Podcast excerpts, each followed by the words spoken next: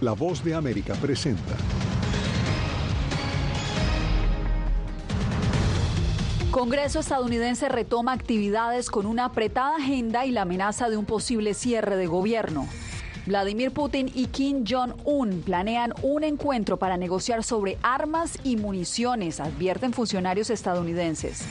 El gobierno mexicano asume la representación legal de un connacional imputado bajo la nueva ley migratoria en Florida. Y en Guatemala, a cuatro meses del inicio del nuevo mandato presidencial, inicia el proceso de transición entre Yamatei y Arevalo.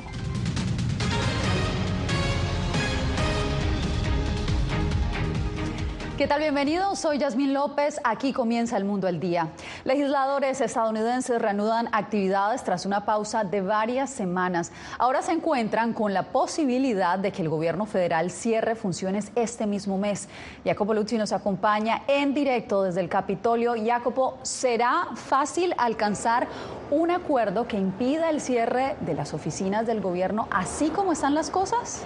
Bueno, Yasmín, es bastante complicado porque la gente del Congreso eh, está muy llena de proyectos, por ejemplo, para mejorar la salud de los estadounidenses y aprobar fondos para Ucrania. Y ahora hay esta sombra de un cierre de gobierno que empezaría el primero de octubre si no se logra un acuerdo, con gran perjuicio para el funcionamiento del gobierno y su economía, la economía del país. La Cámara de Representantes, por ejemplo, trabajará solo 11 días este mes entonces será una carrera contra reloj para encontrar un punto en común entre las partes. En un Congreso dividido, los legisladores regresaron al Capitolio y necesitan evitar un cierre de gobierno. Los fondos terminan el 30 de septiembre cuando acaba el año fiscal y hay poco tiempo para negociar porque solo el Senado está en sesión y la Cámara volverá solamente la próxima semana.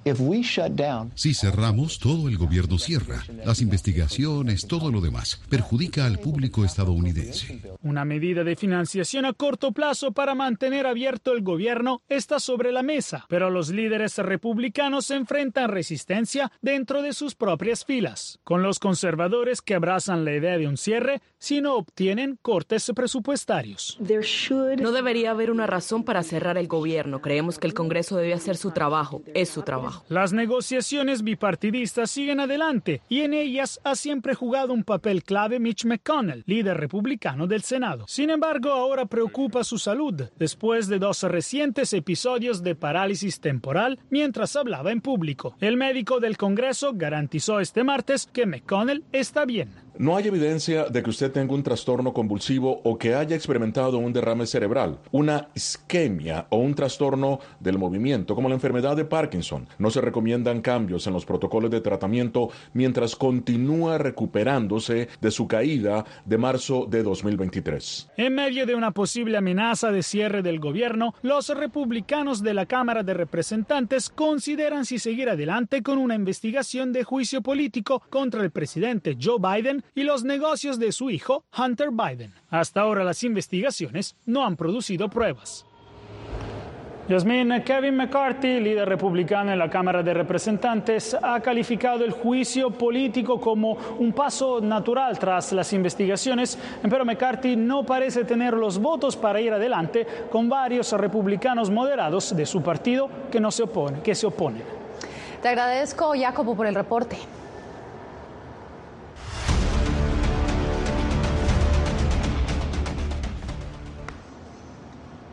El gobierno mexicano asumió la representación legal de un connacional al que Florida imputó bajo la controvertida ley migratoria contra la migración irregular que entró en vigor recientemente. José Pernalete nos tiene el reporte.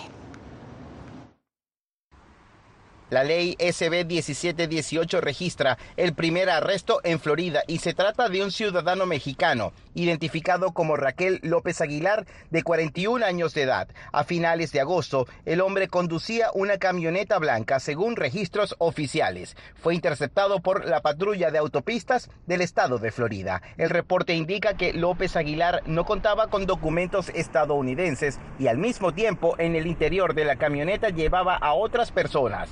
De ellas también indocumentadas. La oficina consular de México en Orlando maneja el caso. Raquel López, que nos dice que no venía conduciendo, es arrestado y acusado de cinco cargos por contrabando por cruzar de Georgia a Florida a personas sin papeles. El 21 de septiembre será la próxima audiencia de Raquel para conocer los cargos que el fiscal del estado tratará de imputar a una persona inocente ante una ley a todas luces ilegal y autoritaria. Estamos seguros de que en menos de un mes Raquel saldrá libre. La ley SB 1718 está vigente desde julio de este año y fue aprobada en Florida con el propósito de erradicar el tráfico humano y contrabando de personas. La legislación también ha sido criticada por organizaciones a favor de las libertades civiles. Yo fui documentado por 15 años de mi vida y yo sé exactamente lo que es uh, el miedo de no saber de lo que puede pasar al momento que entras en tu carro para solamente ir al trabajo, a la escuela, a recoger un niño o que sea.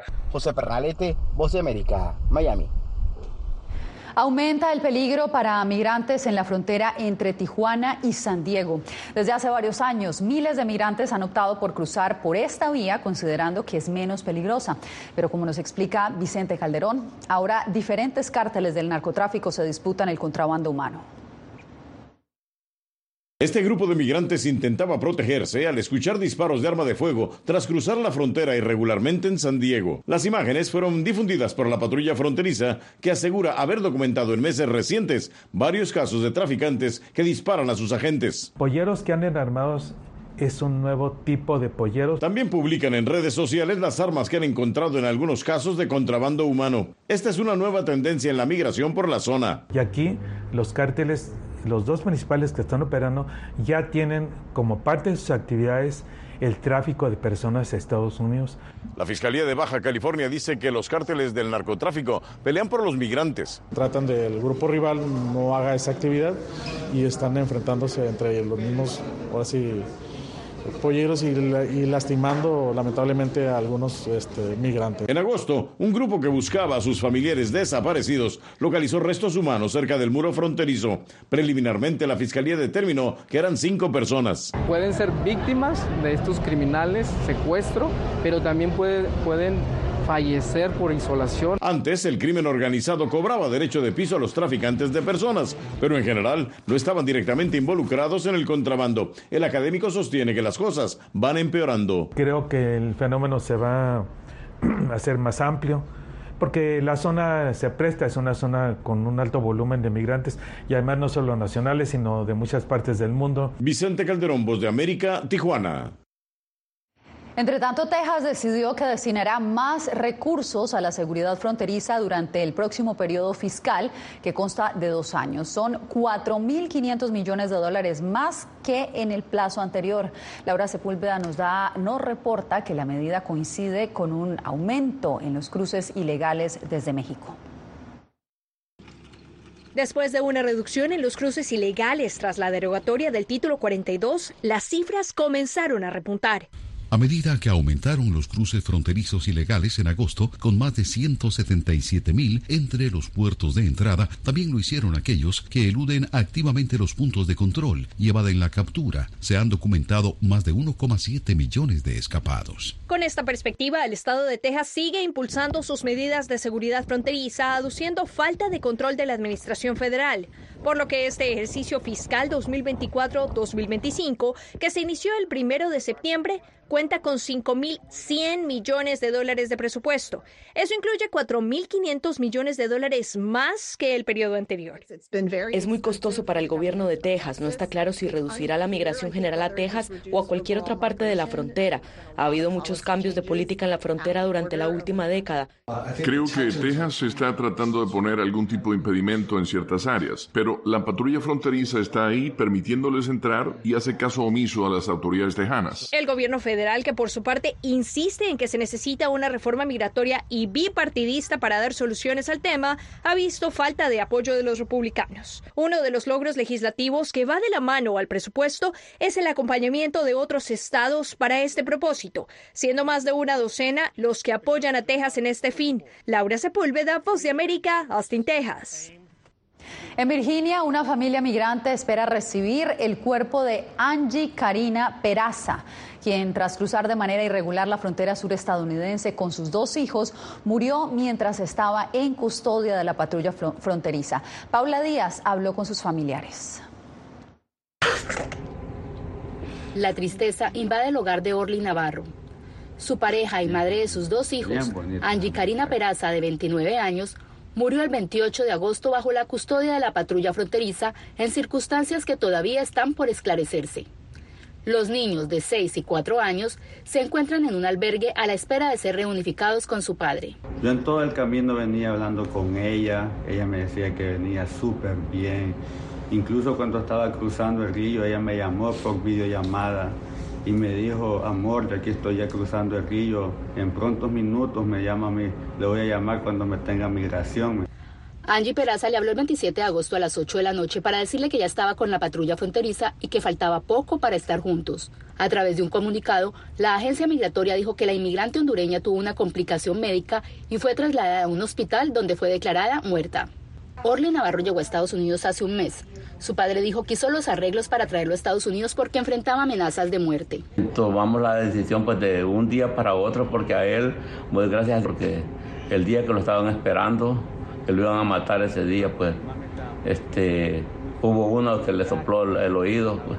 Angie Peraza salió de Honduras el 13 de agosto. Los abuelos están comprometidos para cumplir los sueños que esta madre tenía para sus dos niños. Ellos van a tener todo el amor del mundo se le va a hablar de su mamá porque su mamá dio la vida por ellos. Pues. El padre está en contacto permanente con la trabajadora social a la espera de que le dé una fecha de reunificación con los niños. Los niños están sufriendo, sufriendo que no está la mami, sufriendo que no me miran a yo. Me hablan que papi, ¿cuándo me vas a venir al tren? La familia espera que los niños lleguen a Virginia para que alcancen a despedir a su madre. Los funerales están programados para realizarse esta semana. Paula Díaz, Voz de América. Pasamos a Colombia, donde las autoridades del departamento de Antioquia alertan sobre un posible represamiento masivo de migrantes que se disponen a cruzar la peligrosa selva del Darién. Jair Díaz nos reporta. No han venido así a, que, a, resolver ni a preguntar ninguna situación de los migrantes, ni, ni saber cuántos habemos. El migrante venezolano Efraín Castillo se encuentra en Necoclí, paso obligatorio para quienes planean cruzar la selva del Darién para luego dirigirse a Estados Unidos. Como él, más de 2.000 migrantes allí permanecen al no poder pagar los 50 dólares que cuesta abordar un bote que los lleve a la entrada de la selva. La Cruz Roja sí estuvo por ahí en estos días preguntando sobre la salud de los niños. La situación es crítica porque las poblaciones de Turbo y Necoclí ven pasar un promedio diario de 2.000 migrantes cada una y las autoridades temen un posible cierre de frontera por parte del gobierno de Panamá, lo que generaría una crisis de hambre en esta región. Yo creo que merece la mayor atención el compromiso del gobierno nacional para el diálogo también con el gobierno de Panamá, que ha amenazado seguramente con el cierre de fronteras. Ante el drama de los migrantes en la frontera de Colombia con Panamá, desde la oficina del Alto Comisionado de las Naciones Unidas para los Derechos Humanos hicieron un llamado a los países receptores de migrantes de tránsito para que promuevan soluciones basadas en los derechos humanos a los retos de la migración y garanticen una gobernanza de las fronteras en consonancia con las normas internacionales. Según datos de las autoridades, 248 mil migrantes cruzaron el Darién en 2022 y entre enero y agosto de 2023 ya supera los 310 mil.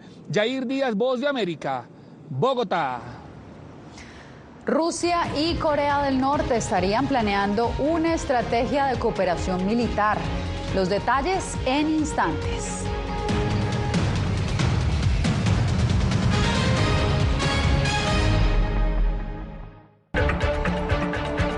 Soy Verónica Villafañe, corresponsal para La Voz de América en Los Ángeles. La Voz de América me ha dado el espacio para contar las historias de personas excepcionales y continuar informando sobre las noticias más importantes y relevantes para nuestra audiencia, presentando los hechos de forma imparcial y con fuentes confiables, principios fundamentales del periodismo. Por eso valoro trabajar con La Voz de América, donde la prensa libre importa. Actualidad. Que la inteligencia artificial va a estar presente en nuestro día a día. Intentan sacarse de encima a trabajadores. Análisis. El cambio climático está teniendo muchísimos impactos. Que afecta siempre a los más vulnerables. La región necesita ayuda. Debate. Proteger a las escuelas con armamentos. Es una total eh, ridícula, es algo inverosímil. Con la información más allá de los titulares. Todas las semanas por La Voz de América. Desde Washington, le saluda Gonzalo Abarca. Soy Claudia Saldaña, corresponsal de La Voz de América en El Salvador. Ejercer el periodismo es un desafío que crece constantemente frente a la complejidad del escenario político de mi país. Presentar todas las voces, todos los ángulos y el contexto nos permite ofrecer a ustedes, nuestras audiencias, un panorama más completo de nuestra realidad. La imparcialidad está en el ADN de la BOA y me siento orgullosa de ser parte de este gran equipo de profesionales que demostramos cada día por qué la prensa libre importa poder ser la voz de la denuncia de tantas personas que sienten fuertemente vulnerados sus derechos. Una de las, de las patas que sostiene la democracia debe ser la libertad de prensa. Periodismo, la prensa libre importa, una coproducción de La Voz de América con nuestras afiliadas en la región. ¿Cómo garantizar que las voces lleguen a quien tienen que llegar? Impunidad, indolencia de la justicia son nuestros principales enemigos. Disponible en vozdeamerica.com.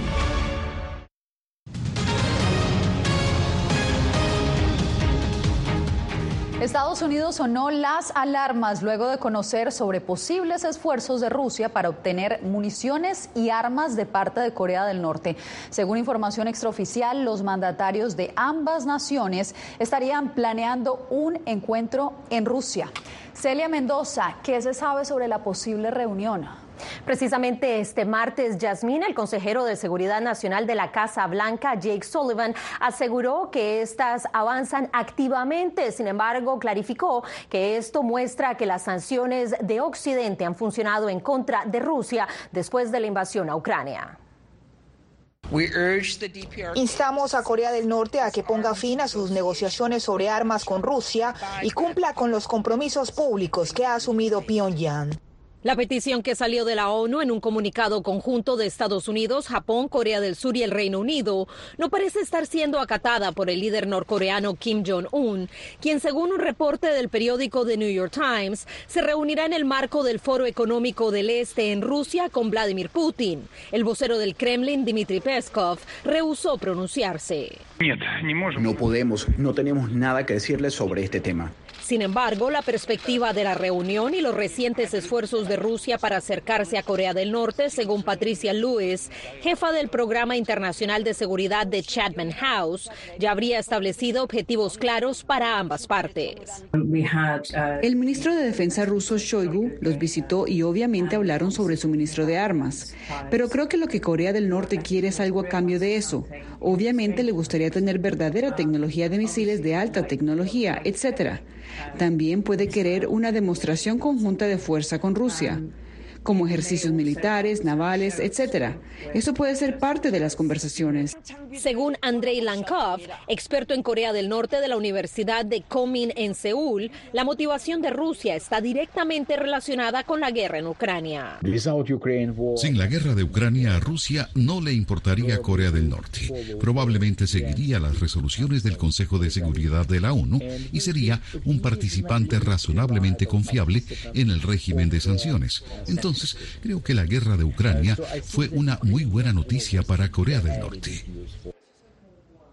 Mientras tanto, el vocero del Departamento de Estado, Vedat Patel, durante esta jornada aseguró al cuestionársele cuáles serían las consecuencias en contra de estos países, indicó que los Estados Unidos, cuando esto se necesitara, fuera necesario. Te agradezco, Celia Mendoza. La Casa Blanca confirmó este martes que el presidente dio negativo para COVID-19. El anuncio llega luego de que la primera dama de Estados Unidos, Jill Biden, diera positivo este lunes. Biden prevé viajar el jueves a India para asistir a la cumbre del G20. La esposa del mandatario tiene 72 años, presenta síntomas leves y ya había contraído COVID-19 en agosto del año pasado. Esta vez volvió a dar positivo para COVID-19 a pesar de estar vacunada. Cuando volvamos, el jefe del ejército de Nicaragua lanza fuerte señalamiento a periodistas. Los acusa de mercenarios.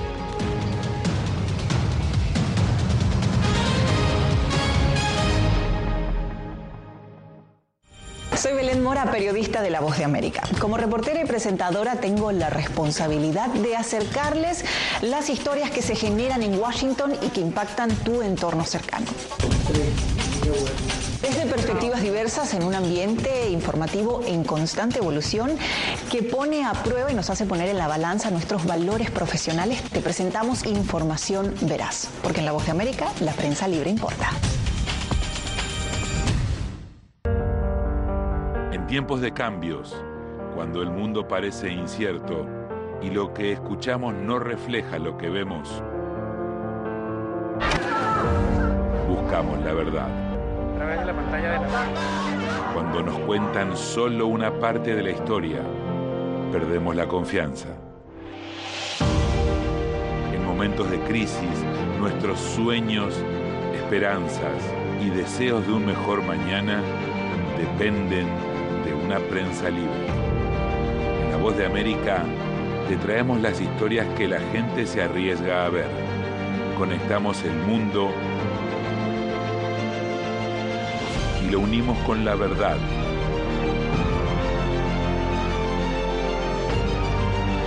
En La Voz de América te presentamos el panorama completo. Soy Jacopo Luzzi, reportero de La Voz de América aquí en Washington, D.C. Ya sea informando desde el Capitolio, desde la Casa Blanca, cubriendo el impacto del cambio climático, el impactante tema migratorio, o subir en un avión y cruzar medio mundo para estar en el lugar de la noticia con la información precisa y veraz, este es mi compromiso como periodista. Un compromiso de vida profesional que comparto con ustedes, porque en La Voz de América la prensa libre importa.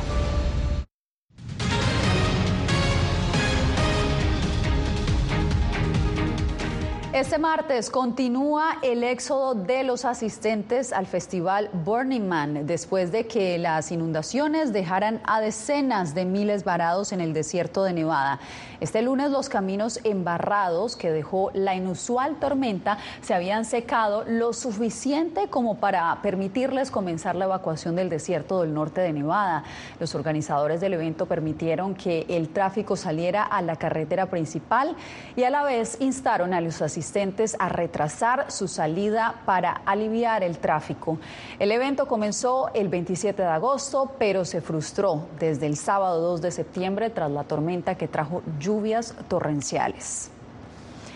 A cuatro meses de la toma de posesión del nuevo presidente de Guatemala, el gobierno actual y el electo inician el proceso de transición. El próximo mandatario espera que esto sea un ejemplo para detener lo que califica como asalto ilegal en contra de su partido político. Eugenia Sagastume nos tiene el reporte. Le hago entrega oficialmente de esta metodología con presencia del secretario general de la OEA, Luis Almagro, se dio el primer acercamiento entre el presidente electo de Guatemala, Bernardo Arevalo, y el presidente actual, Alejandro Yamatei, quien aseguró que el 14 de enero de 2024 se hará la transmisión de mando, como lo manda la Constitución, descartando las dudas sobre si Arevalo podrá tomar posesión. Con contundencia, como lo han pedido, el doctor Arevalo será el próximo presidente el presidente electo había denunciado anteriormente un golpe de Estado en curso para evitar su toma de posesión y aprovechó esta reunión para pedir que se respete el debido proceso. A instituciones que mantienen una actitud de agresión y de acoso, sigan el ejemplo. A criterio del experto Francisco Quesada, la reunión fue un buen paso, pero no garantiza la toma de posesión de Arevalo no creo que sea ninguna garantía. Y la presencia de la OEA permite la vigilancia del proceso a nivel internacional. Es una ventana para que la comunidad internacional nos observe Areva lo describe como asalto ilegal a una investigación emprendida por el Ministerio Público sobre supuestas irregularidades en la formación de su partido Movimiento Semilla, suspendido por orden de un juez penal, resolución que el Tribunal Supremo Electoral dejó en suspenso. Eugenia Sagastume, Voz de América, Guatemala. El comandante del ejército de Nicaragua arremetió contra los periodistas, los acusó de ser mercenarios de la información y de promover un intento de golpe de Estado contra el gobierno de Daniel Ortega. Donaldo Hernández tiene la información. A estos vividores y mercenarios de la información, financiados por intereses extranjeros, les decimos que sus mentiras y calumnias jamás nos van a descohesionar jamás nos van a dividir. Así calificó a los periodistas el jefe del ejército de Nicaragua, el general de brigada Julio César Avilés, en su discurso por el cuadragésimo aniversario de las Fuerzas Armadas. Según Avilés, los periodistas han pretendido que la institución castrense deponga a la actual administración. Ante esas pretensiones, nuestra respuesta es firme y clara. Jamás lo haremos.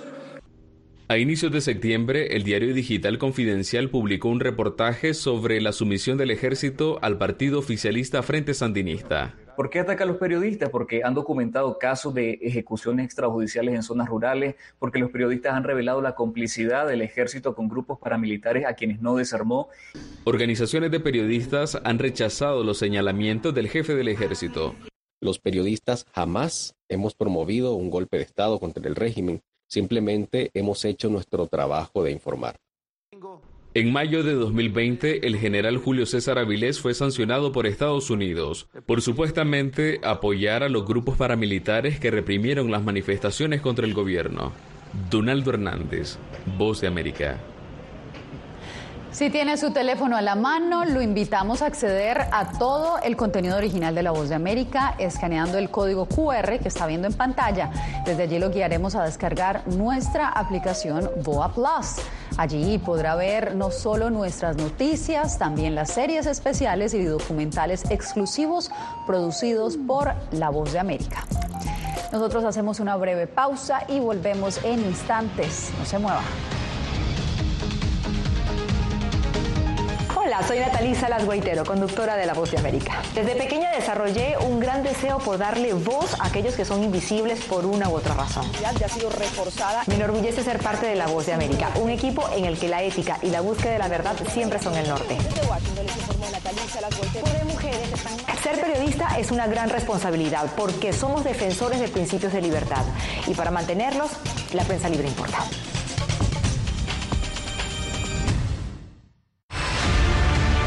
No concibo una democracia sin, sin periodistas. El libreto manda a un conflicto constante con la prensa independiente, con los medios de comunicación. Periodismo, la prensa libre importa, una coproducción de La Voz de América con nuestras afiliadas en la región. Se ejerció esta profesión con mucho eh, miedo. ¿Cuántos periodistas van muertos ya? Por decir la verdad. Disponible en vozdeamerica.com. Soy Fabiola Chambi, corresponsal de La Voz de América en Bolivia.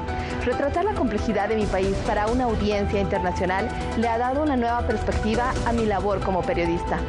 Desde esa mirada descubro en el día a día que el trabajo que realizo en La Voz de América me ha permitido dar vida a los valores del periodismo profesional.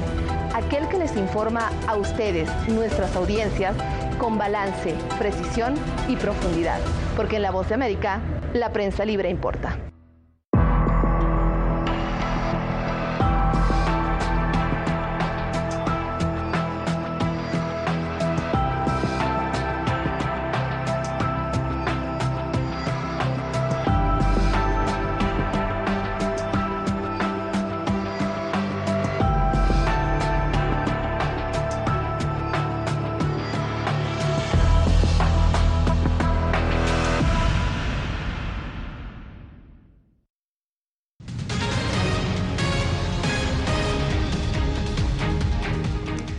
Llegamos hasta aquí para cerrar con la histórica regata de Venecia, un evento que tiene lugar cada año a inicios de septiembre y en el que una gran cantidad de barcos tradicionales italianos navegan por el Gran Canal de Venecia. Su tripulación, vestidos de época, realiza carreras de remo exhibiendo sus góndolas, una tradición de la que también disfrutan los seguidores que siguen la competencia alrededor de el Con esta imagen llegamos al final de esta emisión. Soy Yasmin López. Nos vemos nuevamente mañana. Gracias por acompañarnos en el Mundo al Día.